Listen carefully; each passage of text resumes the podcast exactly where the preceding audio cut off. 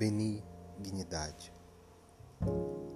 Sede uns para com os outros benignos, compassivos, perdoando-vos uns aos outros, como também Deus, em Cristo, vos perdoou.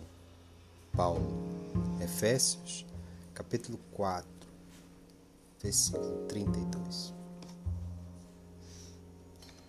Meditemos na tolerância divina, para que não venhamos a cair nos precipícios da violência.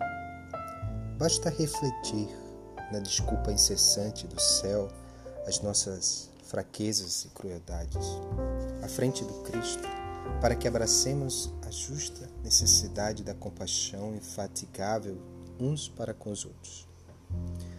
Desce Jesus da espiritualidade solar, dissipando-nos a sombra negamos-lhes guarida. O Supremo Senhor, porém, não nos priva de sua augusta presença. O Divino Benfeitor exemplifica o amor incondicional, sanando-nos as mazelas do corpo e da alma, a ensinar-nos a bondade e a renúncia como normas de justa felicidade. Contudo, recompensamo-lo com a saliva do escárnio e com a cruz da morte a infinita sabedoria, no entanto, não nos recusa a herança do seu evangelho renovador. Em nome do Mestre Sublime, protótipo do amor e da paz, fizemos guerras de ódio, acendendo fogueiras de perseguição e extermínio. Todavia, o Altíssimo Pai não nos caça a oportunidade de prosseguir caminhando no tempo e no espaço em busca da evolução. Reflete na magnanimidade de Deus e não coleciones desapontamentos e mágoas, para que o bem te encontre a feição do canal seguro e limpo. Guardar ressentimento e vingança, melindre e rancor é o mesmo que transformar o coração no vaso de fel.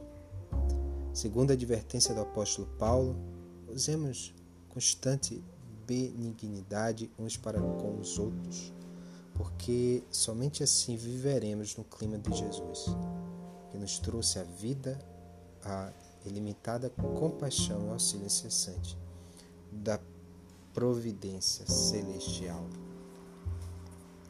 Emmanuel, no capítulo 14 do livro Palavras de Vida Eterna, traz-nos uma profunda reflexão sobre a bondade.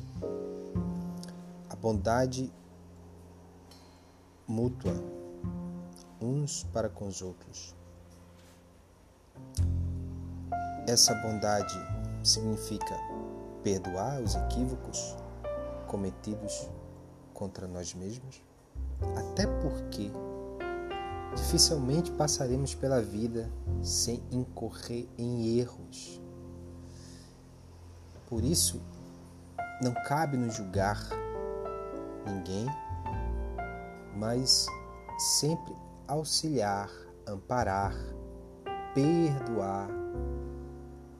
Jesus, quando trouxe o ensinamento de perdoar 70 vezes, sete vezes, fincou em nossa consciência coletiva da humanidade a necessidade do perdão, do perdão incondicional, do perdão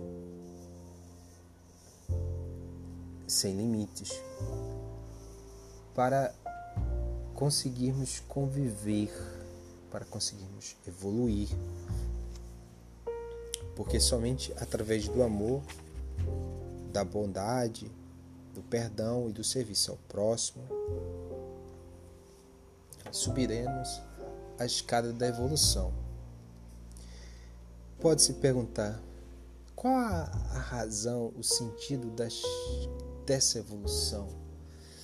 Não é uma, resposta simples de se oferecer, até porque mergulharíamos aí em tentar encontrar um sentido da vida, não só a vida corpórea, mas a vida extracorpórea. Pensemos no seguinte: evoluir para sermos mais felizes. Então, a partir do momento que a criatura humana passa a conhecer-se e empregar essas chaves de melhoramento a partir do amor, a partir do perdão, a partir da caridade, a partir do serviço ao próximo, partir do cultivo da verdade, a partir da não ofensa ao nosso semelhante. Quando o ser humano conseguir realizar essas tarefas, estará cada vez mais perto de uma felicidade perene, uma felicidade que deságua do mar do amor de Deus, de toda a ordem de bons espíritos que, que regem nossa orbe. Então, meus, irmãos, minhas amigas, meus amigos, que possamos meditar um pouco sobre essa mensagem de Emmanuel, quando diz: reflete na magnanimidade de Deus e não coleciones desapontamentos e mágoas, para que o bem te encontre a feição do canal seguro e limpo. Portanto, deixemos o homem velho para cultivar o homem novo,